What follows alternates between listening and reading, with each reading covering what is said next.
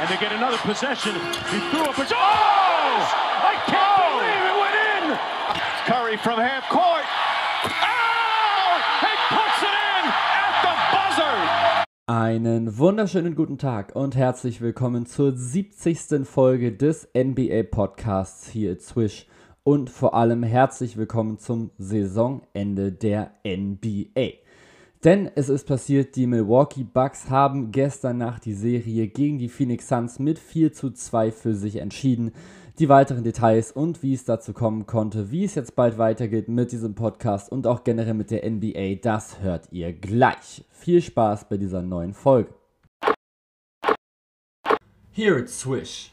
Die Milwaukee Bucks sind also jetzt der NBA Champion. Sie haben sich in den Finals mit 4 zu 2 gegen die Phoenix Suns durchgesetzt und sind jetzt das erste Mal Meister seit 1971, seit 50 Jahren. Also erstmal Gratulation an die gesamte Franchise. An wen wir jetzt aber natürlich nochmal gesonderte ja, ich sag mal, Glückwünsche ausrichten müssen. Das ist natürlich der Finals MVP Janis Antetokounmpo, 40 Minuten im Schnitt hat er jetzt gerade gespielt in dieser Serie, 35,2 Punkte, 13 Rebounds und 5 Assists bei 1,2 Steals und 1,8 Blocks. Das sind überragende Zahlen.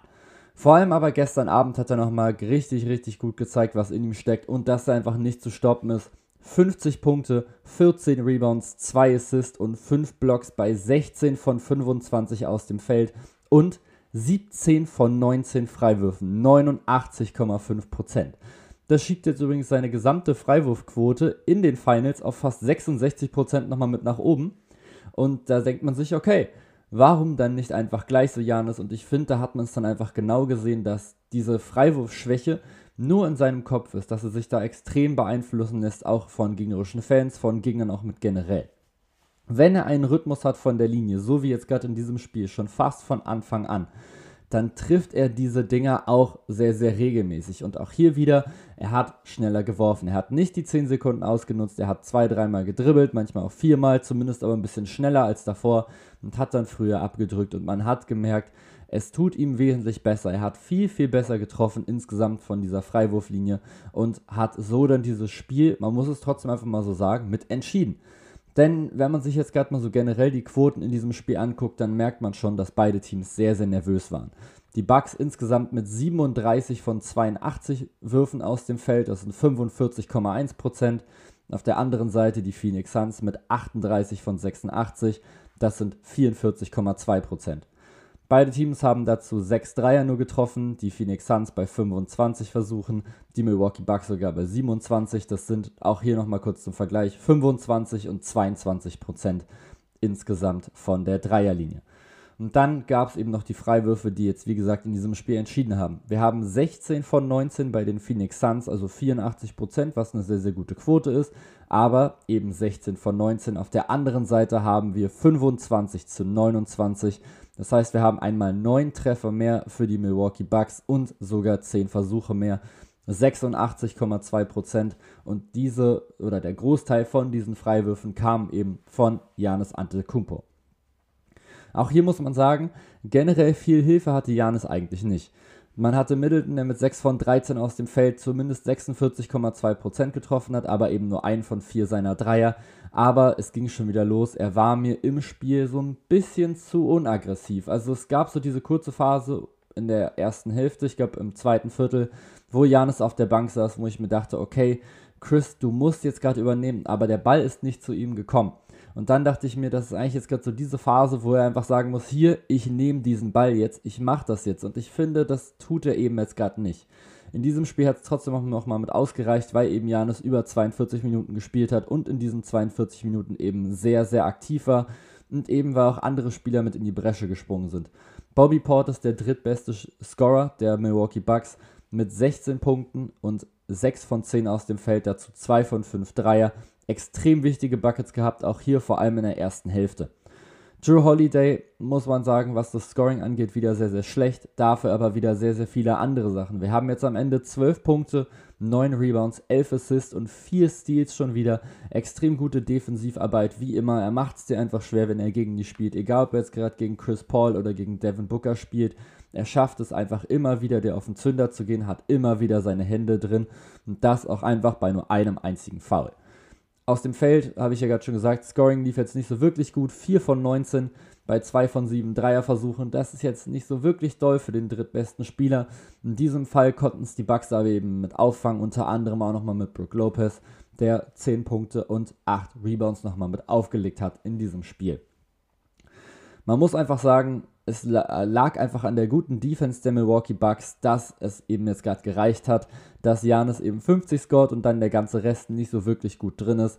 Denn insgesamt hat Janis jetzt eben 50 der 105 Punkte selber gescored. Wenn man sich das mal so anguckt, die Phoenix Suns scoren eben nur 98, also hat Janis quasi mehr gescored als die Hälfte der Phoenix Suns Punkte oder als mehr als die Hälfte, die die Phoenix Suns aufgelegt haben. Ihr versteht schon, was ich meine. Ich krieg's gerade nicht richtig hin, das mit auszudrücken.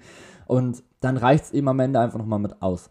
Auf der anderen Seite hast du zwar einen Chris Paul, der 26 holt, du hast einen Devin Booker, der 19 holt, Jay Crowder mit 15, Aiton mit 12 und dann noch Cameron Payne mit 10. Aber Cameron Paynes 10 Punkte kamen auch alle in der ersten Hälfte, auch wenn die mega wichtig waren. Ansonsten hätten die Phoenix Suns da schon komplett abreißen lassen.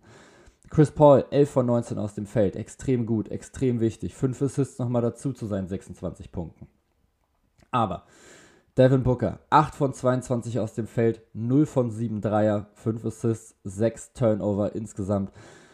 19 Punkte für ihn ist schon sehr, sehr wenig, vor allem eben, wenn er 22 Würfe nimmt. Es, man hat es einfach schon, finde ich, gut gesehen. Der Typ war einfach irgendwie nochmal mit nervös, gerade dann auch nochmal am Ende. Bei 6 Punkte Rückstand bekommt er einen komplett freien Dreier und wirft den halt daneben. 0 von 7 von draußen tut natürlich extrem weh. Auch bei Jay Crowder natürlich 4 von 11 aus dem Feld, 2 von 9 Dreier. Das ist natürlich viel zu wenig für einen Typ, der 3D bringen soll. Die war auf jeden Fall da mit 4 Steals und einem Block und auch dazu nochmal mit 13 Rebounds. Also hat wirklich extrem gut gereboundet, war der beste Rebounder des gesamten Spiels nach Janis Antetokounmpo, der eben 14 geholt hat, aber dann von draußen natürlich so schwach, eben mit diesen 2 von 9, das ist natürlich super, super, super ärgerlich und tut ja natürlich einfach mit weh. Spacing war ja generell, wie wir gerade schon gesehen haben, ein Problem bei beiden Teams, wenn sie insgesamt 6 Dreier getroffen haben. Zwei davon hat er eben trotzdem noch verwandelt. Die anderen zwei waren eben von Cameron Payne, dann noch einer von Chris Paul, einer von Cam Johnson und dann war's das. Auf der anderen Seite bei den Milwaukee Bucks waren es ja auch nur 6-3 insgesamt. Da waren zwei von Holiday dabei, zwei von Portis, einer von Janis sogar bei drei Versuchen und einer von Middleton bei vier Versuchen. Auch der Andre Ayton, muss man sagen, wurde extrem gut verteidigt. 12 Punkte insgesamt, 4 von 12 aus dem Feld, 6 Rebounds, aber auch da waren nochmal so ein paar Dinger mit drin, wo ich mir dachte, den hätte man vielleicht nochmal mit verwandeln können. Hat eben dann nicht ganz gereicht. Mikael Bridges von draußen nur einen einzigen Versuch gehabt und das tut natürlich deinem Spacing und schon nochmal mit weh. Cameron Johnson hatte ich gerade schon gesagt, ein von fünf aus dem Feld, ein von vier Dreier. Es war die schlechteste Leistung in diesen Finals von Cam Johnson und der hat sich dafür eine sehr, sehr schlechte Zeit ausgesucht.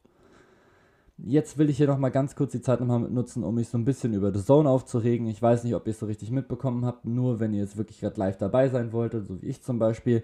Denn The Zone hatte extrem lange Übertragungsprobleme. Bis, ich glaube, ins, ins vierte Viertel hinein ging erstmal gar nichts. Man hätte das Spiel dort nicht auf dieser Plattform gucken sollen. Ich, oder können. Ich musste mich dann so ein bisschen, ja, ich musste mir dann anders weiterhelfen. Ich habe dann über einen total legalen Livestream geguckt im Internet, dessen Namen ich jetzt hier sicher nicht verraten werde, weil ich Punkt 1 nicht viel Werbung machen will und Punkt 2, dass ihr mir die einfach dann nicht wegnehmt. Also soweit kommt es ja dann noch. Und ja, das ist natürlich für The Zone schon extrem bitter. Vor allem dachte ich mir dann so mittendrin, was ist, wenn die Bucks jetzt gleich Champion werden und sie es nicht schaffen, diese Übertragung komplett mit durchzuziehen. Ich habe jetzt sogar nachgeguckt, man kann sich jetzt, glaube ich, sogar das, letzte, das ganze Spiel sogar wieder angucken auch wirklich auch ab dem ersten Viertel, gestern Nacht oder heute Nacht war es eben nicht möglich. Ich bin nämlich heute ausnahmsweise mal mit wach geblieben, um mir jetzt so zu denken, okay, ich habe jetzt heute eine Spätschicht, also jetzt am Mittwoch und kann dann das Spiel ganz entspannt nochmal mit gucken, kann dann schön am Morgen direkt den Podcast nochmal mit aufnehmen, nachdem ich nochmal ein bisschen geschlafen habe und dann passt das schon. Das war dann natürlich schon ein bisschen bitter dann für mich, das auf jeden Fall, das will ich jetzt ja, nicht schön reden, das war wirklich nicht so toll, aber ich habe es dann eben, wie gesagt, dann doch noch geschafft. Ich glaube, ich hatte die ersten vier Minuten verpasst und ganz ehrlich, so viel war zu diesem Zeitpunkt noch nicht passiert. Und das ist jetzt auch unser nächster Punkt, denn wir gucken uns jetzt gerade erstmal mit an, wie das Spiel denn so lief. Generell lief es erstmal fast genauso wie das Spiel davor, also wie Spiel 5, nur einmal genau andersrum. Du hast die Milwaukee Bucks, die komplett heiß zumindest rauskommen und die Phoenix Suns, die offensiv komplett Probleme haben. Zur Pau und zum, nach dem ersten Viertel, so rum steht es 29 zu 16 für die Milwaukee Bucks, die wirklich extrem gut Druck gemacht haben. Die Phoenix Suns wirkten ja ziemlich ratlos irgendwie, was ihre Offenses gerade mit angeht, haben ihre Würfe nicht wirklich getroffen, sind, glaube ich, gestartet mit einem von zehn oder ähnlich. Und da ging wirklich gar nichts. Im zweiten Viertel hat sich dann das Ganze einmal komplett mit umgedreht und die Phoenix Suns konnten das mit 31 zu 13 gewinnen, was einfach daran lag, ja, eben 13 Punkte in einem Viertel. Es ging wirklich gar nichts bei den Milwaukee Bucks.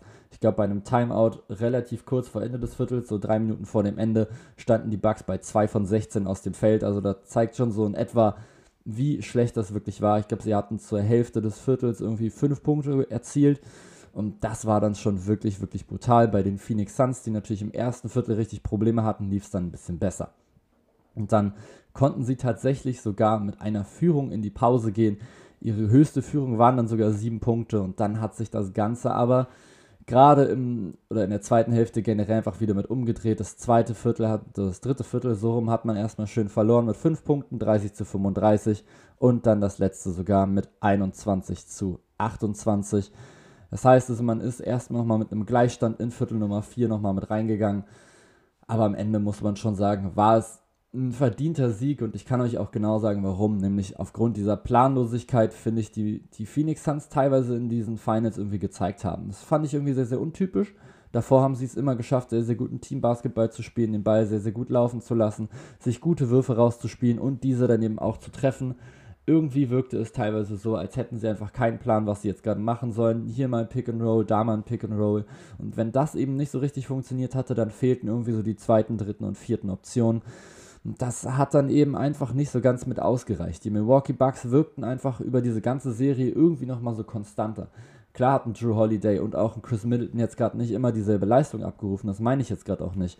Aber trotzdem hatte man immer so eher das Gefühl, okay, wenn jetzt hier ein Team wirklich jetzt gerade heiß läuft oder halt dominieren kann, dann sind es eher die Bucks. Auch natürlich dann durch Janis Antetokounmpo, durch eben Chris Middleton, durch Drew Holiday, die auch in der Defense nochmal gut mit anziehen konnten. Und irgendwie hat es dann so gewirkt, als wären sie einfach noch so ein bisschen fitter, als wären sie schon so ein bisschen reifer, einfach so was diese ganzen, was diese ganzen Finals mit angeht. Sie hatten den größten Superstar und sie haben es dann auch immer wieder geschafft, den auszunutzen wenn sie dann gemerkt haben, okay, bei anderen, bei jetzt meinetwegen Drew Holiday oder eben Chris Middleton läuft sehr, sehr gut, dann sind sie eben mehr über die damit gegangen. Und das hat mir sehr, sehr gut gefallen. Und dementsprechend sind jetzt die Bucks auf jeden Fall verdienter Champion. Für wen es mir natürlich sehr, sehr leid tut, ist jetzt gerade erstmal Chris Paul. Ich habe es im letzten Podcast schon erzählt. Es könnte durchaus sein, dass es jetzt gerade seine letzte Chance war, einen Ring zu holen, bei dem er wirklich, wirklich viel mit dabei ist, sag ich mal. Also wo er noch der absolute Starting Point Guard nochmal mit ist, wo er wirklich so eine große Rolle spielen kann, wo er nochmal so ein 20 und 8 Guy meinetwegen nochmal sein kann. Er ist jetzt ja gerade nochmal mit im Gespräch nochmal bei den Los Angeles Lakers. Da ist dann aber auch wieder die Frage, wie groß ist dann da wieder seine Rolle und wie funktioniert es dann mit Davis und LeBron? Zieht sich LeBron da ein bisschen zurück aus dem Playmaking? Kann ich mir ehrlich gesagt nicht so wirklich vorstellen. Und dann wird es eben irgendwann sehr, sehr schwierig. Also es war vielleicht jetzt gerade so die Riesenchance, die jetzt eben Chris Paul hatte, diese NBA Finals jetzt gerade zu gewinnen und sich einen Ring zu holen. Klar, es geht dann immer noch, dass er sich dann am Ende seiner Karriere einfach irgendwo so eine Free Ring nochmal mitholt, also einfach irgendwo hingeht, so einfach zu so, einem, zu so einem Titelanwärter. Jetzt zum Beispiel vor dieser Saison hätte man jetzt gerade gesagt, einfach jetzt gerade zu den Brooklyn Nets und dann ab dafür, dann kriegst du dann schon deinen Ring. Wäre jetzt am Ende nicht so gewesen, aber eben auch aufgrund von Verletzungen. So muss man jetzt gerade leider sagen, hat es eben dieses Jahr für ihn nicht ausgereicht und auch generell für die Phoenix Suns nicht. Da kann man aber sagen, die Jungs sind alle noch sehr, sehr jung. Jetzt natürlich mit Ausnahme von jetzt eben Jay Crowder und von Chris Paul. Du hast noch einen Devin Booker, der noch extrem jung ist, einen DeAndre Ayton und auch alle weiteren Rollenspieler noch. Mikael Bridges ist noch sehr, sehr jung, ein Cam Johnson ist noch sehr, sehr jung. Das sind alles noch so Spieler, die sich auf jeden Fall nochmal mit verbessern werden und die definitiv nochmal eine Chance haben könnten, in den Playoffs irgendwas nochmal mit zu reißen. Auf der anderen Seite ist natürlich für die Milwaukee Bucks jetzt erstmal mit überragend. Sie haben es jetzt endlich geschafft. Sie waren jetzt so oft Erster in der Eastern Conference und kann, konnten daraus einfach nichts wirklich machen, haben es nie in die Finals überhaupt geschafft. Und jetzt sind sie eben da, schlagen jetzt gerade die Phoenix Suns und das ist schon extrem wichtig jetzt gerade auch mal für diese Milwaukee Bucks. Vor allem auch für Coach Mike Budenholzer finde ich sehr, sehr, sehr, sehr gut.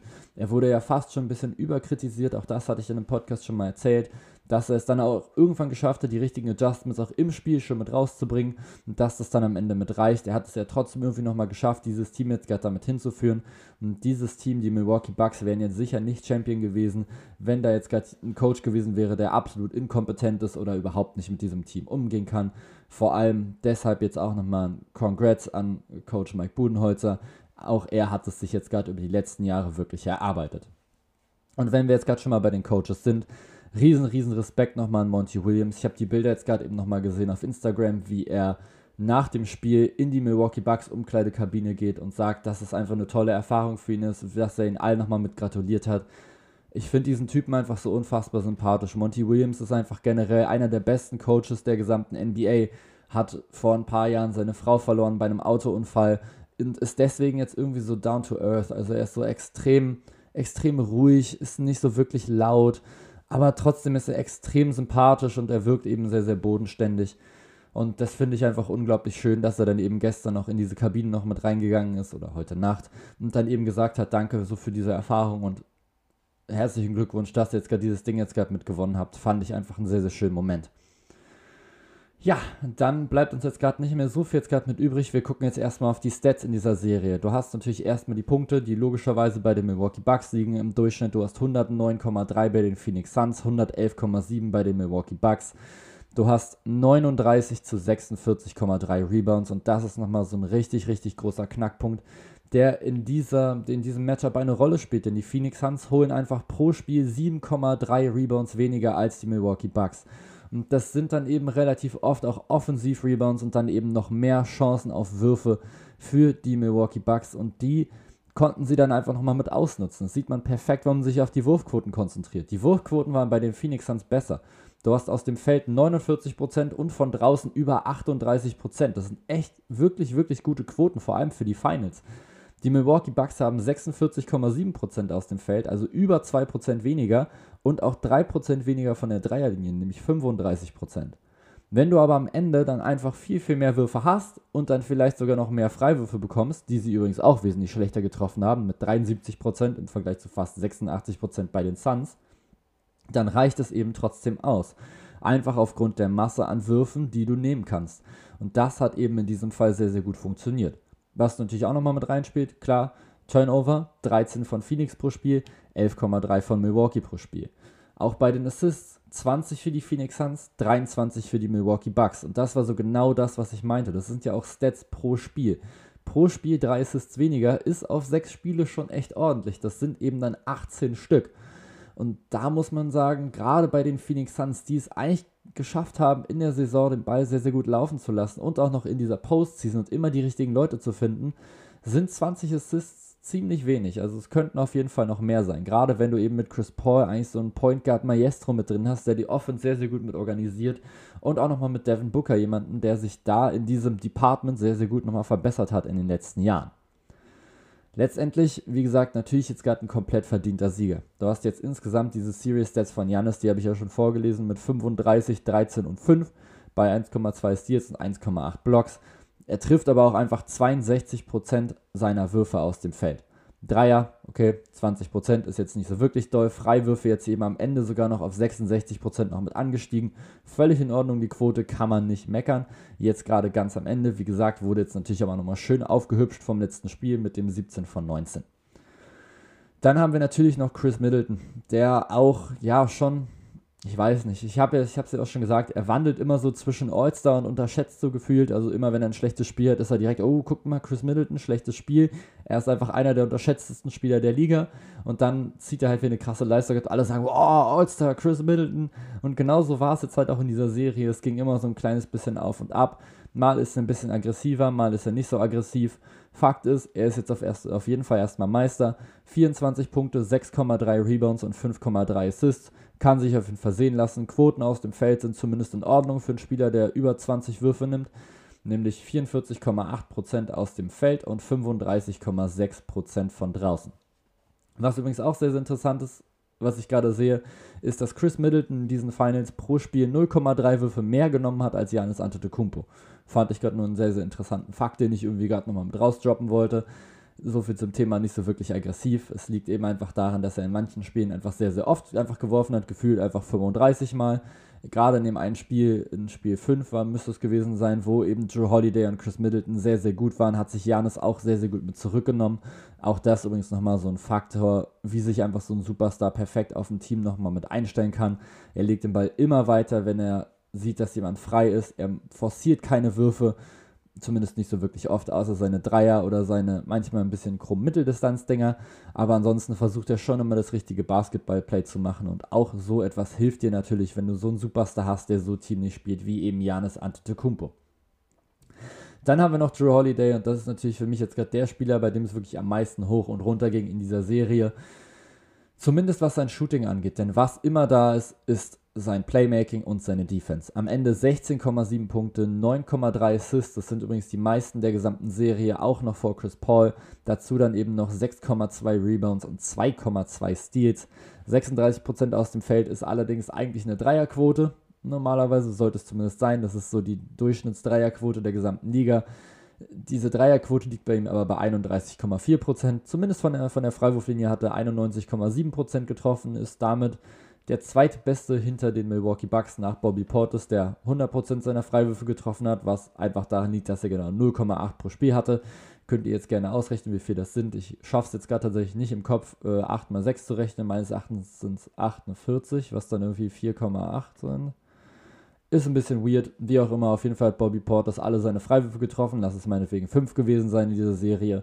Bei Drew Holiday waren es zumindest ein bisschen mehr. Wenn ich es jetzt hochrechnen würde, wären es 12. Also er hat wahrscheinlich 11 von 12 reingemacht. 91,7%. Durchaus ordentlich.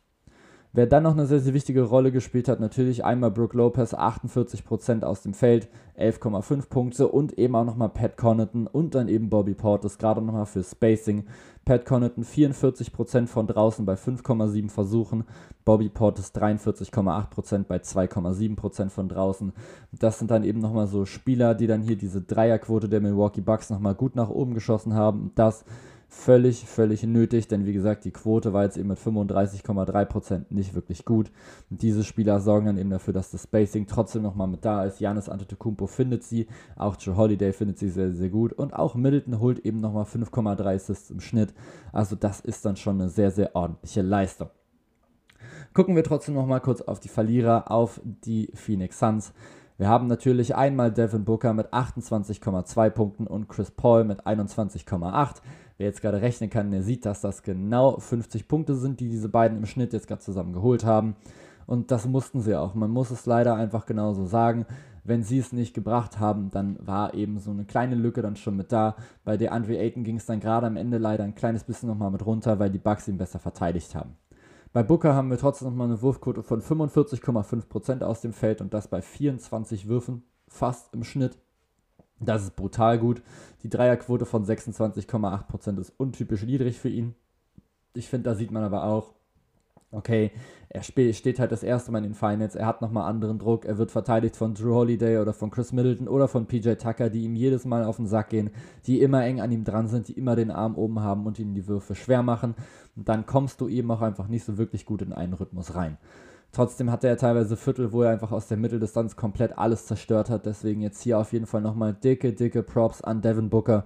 Wahnsinnig starker erster Playoff-Run, hat mir brutal gut gefallen.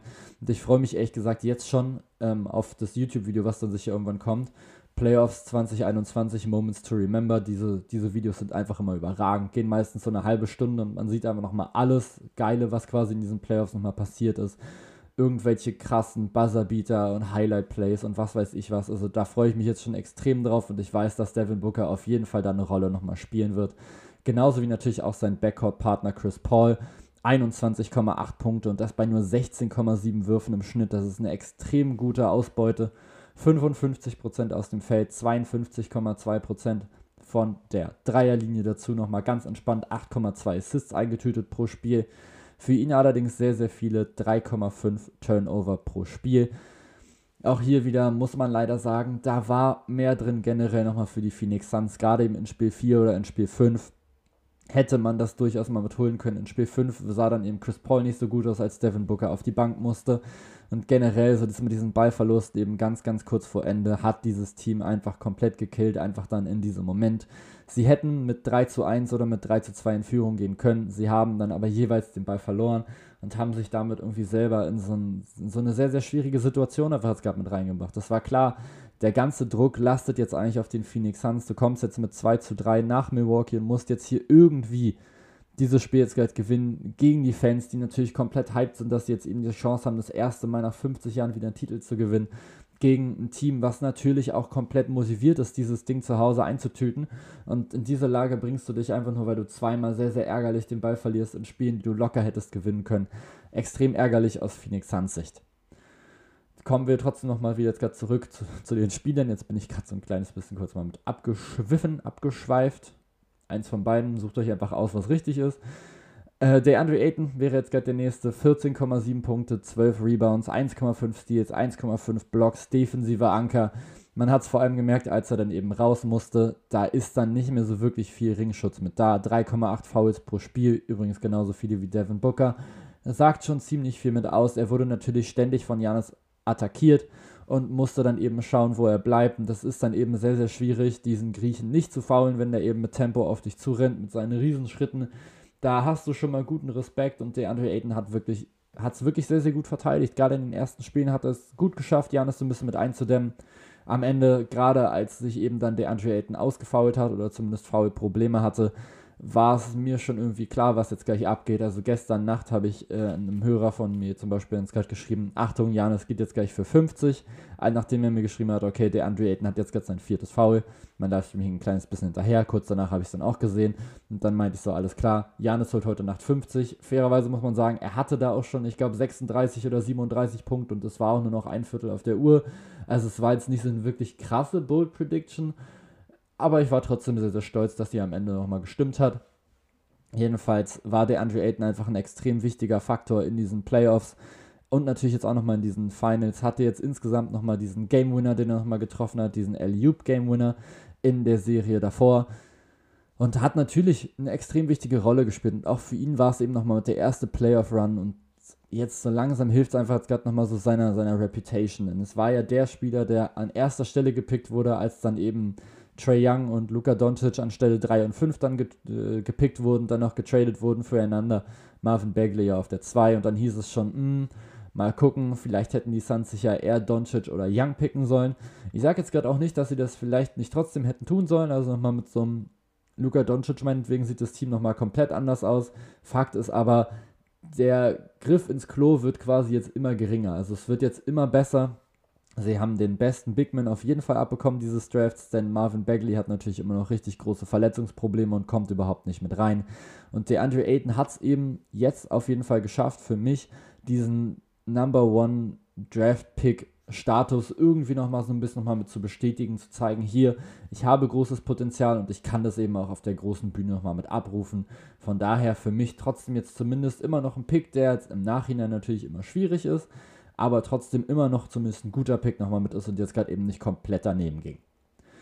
Der nächste Spieler, über den ich gerne nochmal reden will, beziehungsweise über die nächsten zwei eigentlich, das sind natürlich Mikael Bridges und Jay Crowder, die eben diese 3D-Sache eigentlich so in, in ihrer DNA zu stehen haben. Bei Jay Crowder war es für mich ein bisschen mehr die jetzt gerade in diesen Finals, also insgesamt natürlich mit 1,7 Steals und einem Block sehr, sehr ordentlich. Mikael Bridges immer sehr, sehr nah dran am Gegner, 1 Steal, 0,5 Blocks. Beide mit fast 12 Punkten, also Bridges mit 12 genau, Jay Crowder mit 11,7. Die Quoten aus dem Feld allerdings stark unterschiedlich. Michael Bridges mit 53,1%, Jay Crowder mit 41,2%. Von draußen sieht das Ganze wieder relativ ähnlich aus. Da hat Michael Bridges 43 und Jay Crowder 41%. Und dafür dann auch hier wieder Rebounds ganz klar bei Jay Crowder mit 8,5 und Bridges eben mit 4,2. Man sieht auf jeden Fall, dass Bridges trotzdem nochmal ein ganz, ganz anderes offensives Potenzial hat als nochmal eben Jay Crowder. Er hat gestern, glaube ich, zwei Floater schon getroffen, also Crowder, und da war ich schon so, wow. Ich wusste gar nicht, dass er das kann. Richtig, richtig stark. Und bei Mikael Bridges ist das eben noch ein kleines bisschen mehr noch so aus der Mitteldistanz und was so selber den eigenen Wurf kreieren nochmal mit angeht. Beide, wie gesagt, 3D-Player. Mikael Bridges für mich dafür offensiv nochmal ein gutes Stückchen stärker, vor allem nochmal wesentlich jünger. Auch da bin ich auf jeden Fall nochmal gespannt, was da jetzt nochmal passieren kann. Ja, Jay Crowder, jetzt zwei Finals in Folge, jetzt gerade mal mit verloren. Für ihn tut es mir jetzt ehrlich gesagt nicht so wirklich leid. Ich finde ihn jetzt als Typen nicht so wirklich sympathisch. Sei jetzt aber jetzt gerade mal mit dahingestellt. Im letzten Jahr hätte ich es ihm auf jeden Fall auch gegönnt, auch gegen die Lakers. In diesem Jahr hätte ich es ihm jetzt mit den Suns auch jetzt gerade wieder gegönnt. Das liegt jetzt aber eben eher an den anderen Spielern, nicht unbedingt jetzt gerade nochmal mit an ihm. Fakt ist, er hat es jetzt eben trotzdem zweimal in Folge mit, seinen, mit seinem Team in die Finals geschafft. Er ist auf jeden Fall ein Spieler, der dir weiterhilft, eben mit seiner Toughness, mit seiner Defense, mit seinem Dreier, den er eben trifft. Meistens zumindest, er hatte auch teilweise in dieser Serie große Probleme, jetzt natürlich auch gestern gerade zum wieder, schon wieder trotzdem ein extrem wichtiger Spieler. Und dann eben jetzt die letzten zwei Spieler, über die wir jetzt für heute noch reden, die beiden Camerons, Cameron Johnson, Cameron Payne. Cameron Johnson hat mich komplett von sich überzeugt in diesen Playoffs und ich will den jetzt unbedingt in einer größeren Rolle sehen. Am besten bei den Raptors für mich. Wäre auf jeden Fall echt cool. 8,5 Punkte, 3,2 Rebounds, aber vor allem 48,6% aus dem Feld, 43,5% von der Dreierlinie. Und der Mann zeigt einfach, dass er von überall scoren kann und dass er sich seine Würfe auch selber nochmal mit kreieren kann. Auch das hat jetzt gestern nicht so wirklich gut funktioniert, aber trotzdem hat er mir jetzt gerade gezeigt, er ist unfassbar selbstbewusst und dieses Selbstbewusstsein macht ihn zum unfassbar starken offensiven Spieler. Defensiv zumindest auf jeden Fall Länge, die er schon mal mitbringt und auch da viel, viel Einsatz. Also für mich Cameron Johnson so mein quasi Breakout-Spieler in diesen Playoffs, wenn man jetzt eben nicht so ganz ins oberste Regal gab mit greifen will. Jetzt sagen wir, ja gut, für mich ist der Breakout-Spieler Devin Booker. Ja, okay, alles klar, ist auch völlig richtig, aber ist eben nochmal so eine andere Kategorie als jetzt eben so ein Rollenspieler wie jetzt eben Cameron Johnson. Cameron Johnson einfach in diesen Playoffs extrem, extrem gut, hat mir wirklich einfach unfassbar gut gefallen, ihm zuzugucken, einfach bei seinem ganzen Scoring, bei seinem ganzen Zeug, was er einfach die ganze Zeit schon gemacht hat. Das war einfach extrem, extrem gut extrem schön zu sehen, dass er sich so nochmal weiterentwickelt hat und der Mann ist ja vor allem noch sehr, sehr jung. Der kann sicher einiges nochmal mitkommen und ich denke, das wird es auch auf jeden Fall noch. Und dann natürlich noch der letzte Spieler, über den wir noch für heute reden wollen, das ist Cameron Payne. Und das ist natürlich einfach richtig, richtig krass. Der Mann scoret einfach mal 46,3% seiner Würfe und 35,7% seiner Dreier. Das ist in diesen Finals wirklich, wirklich ordentlich. 7,3 Punkte holt er jetzt gerade eben am Ende. Das klingt jetzt erstmal nicht so wirklich viel, aber er hat jetzt eben auch nur 15,6 Minuten gespielt. Und dafür ist das schon sehr, sehr ordentlich. Die einzige Schwäche, die er für mich so ein kleines bisschen hat, ist eben dieser Abschluss mit rechts oder generell von der rechten Seite des Korbes, denn Cameron Payne ist einfach ein kompletter Linkshänder. Man sieht es auch immer wieder, wenn er zum Korb zieht, dann will er immer mit links finishen, völlig egal, ob er jetzt gerade von rechts oder von links zum Korb zieht. Und das ist natürlich schon was, was man auf jeden Fall noch verbessern müsste. Denn wenn du natürlich von der rechten Seite zum Korbleger gehst, dann solltest du auch schon in der Lage sein, die rechte Hand zu nehmen. Das ist eben wesentlich unkomplizierter. Du kannst einfach straight hochgehen und musst nicht deinen Oberkörper so komplett einmal mit eindrehen. auf der anderen Seite mit links kann er es natürlich extrem gut. Und er finisht ja auch diese Korbleger teilweise. Aber vielleicht wäre seine Quote am Ring nochmal ein kleines bisschen stärker, wenn er es eben schaffen würde, diese Würfe dann auch mit rechts zu verwandeln, wo er sich dann nicht immer den Ball auf links quasi rüberlegen müsste. Natürlich ist seine Story trotzdem unfassbar krass. Er wurde einfach vor einem Jahr oder war, glaube ich, vor einem oder vor zwei Jahren quasi raus aus der NBA. Kein Team wollte ihn haben, dann wurde er irgendwo doch nochmal mit unter Vertrag genommen und jetzt spielt er einfach in den Finals und hat einfach davor in diesen ganzen Playoffs schon eine extrem gute Rolle einfach nochmal mitgespielt und war eben auch nochmal ein sehr, sehr wichtiger Faktor, warum jetzt die Phoenix Suns da stehen, wo sie gestanden haben, nämlich in den NBA Finals das erste Mal seit 1993. Ja, jetzt am Ende ziehen wir nochmal so ein kleines Fazit. Hier Zwisch hat ja angefangen im Dezember. Wir haben jetzt seitdem 70 Folgen jetzt gerade mit hochgeladen. Oder was heißt wir? Ich, um es kurz einfach ein bisschen auszudrücken. Das ist, glaube ich, eine sehr, sehr ordentliche Anzahl an Content. Ich hoffe, es hat euch jetzt bis hierhin so generell dieser Podcast sehr, sehr gut gefallen. Ich bin immer offen für Feedback bei Instagram oder bei Twitter oder sonst wo. Wenn euch irgendwas an diesem Podcast gefällt oder vor allem auch nicht gefällt, dann dürft ihr mir das sehr, sehr gerne schreiben. Dann versuche ich das auf jeden Fall nochmal mit zu ändern. Ich habe jetzt zum Beispiel erst Feedback von einem Hörer bekommen, dass er gerne längere Folgen haben möchte, weil er der Meinung ist, dass sich das dann vielleicht, also dass es einfach vielleicht besser ankommt, wenn jetzt eben die Folgen nicht nur 20, sondern eben über 30 Minuten lang sind. Äh, bitteschön auf jeden Fall schon mal, denn diese aktuelle Folge geht auf jeden Fall jetzt gerade schon mal mit drüber und auch die letzte war auf jeden Fall drüber, aber es geht jetzt gerade nicht darum, jetzt einfach sinnlos Zeit zu füllen. Das würde ich jetzt trotzdem jetzt gerade nicht machen. Ich versuche trotzdem euch nochmal guten Content zu liefern. Ich hoffe, es gefällt euch einigermaßen gut mir macht es auf jeden Fall extrem viel Spaß und ich werde dieses Projekt jetzt auf jeden Fall nochmal mit weiterführen. Generell hat er sich auch noch gewünscht, dass ein paar Gäste nochmal mit dabei sind und auch da müsst ihr euch auf jeden Fall keine Sorgen machen, denn was jetzt gerade so die Offseason angeht, habe ich jetzt schon mal so ein kleines bisschen mit rumgefragt und habe jetzt auf jeden Fall schon mal zwei Zusagen komplett sicher.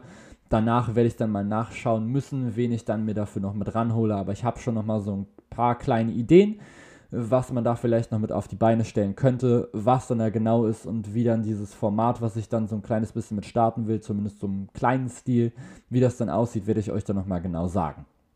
Ansonsten generell werden wir jetzt mal gucken müssen, wie das jetzt gerade mit den Uploads jetzt gerade läuft. Ich werde auf jeden Fall noch Minimum einmal die Woche hochladen. Das ist, das ist komplett sicher, das ist komplett safe.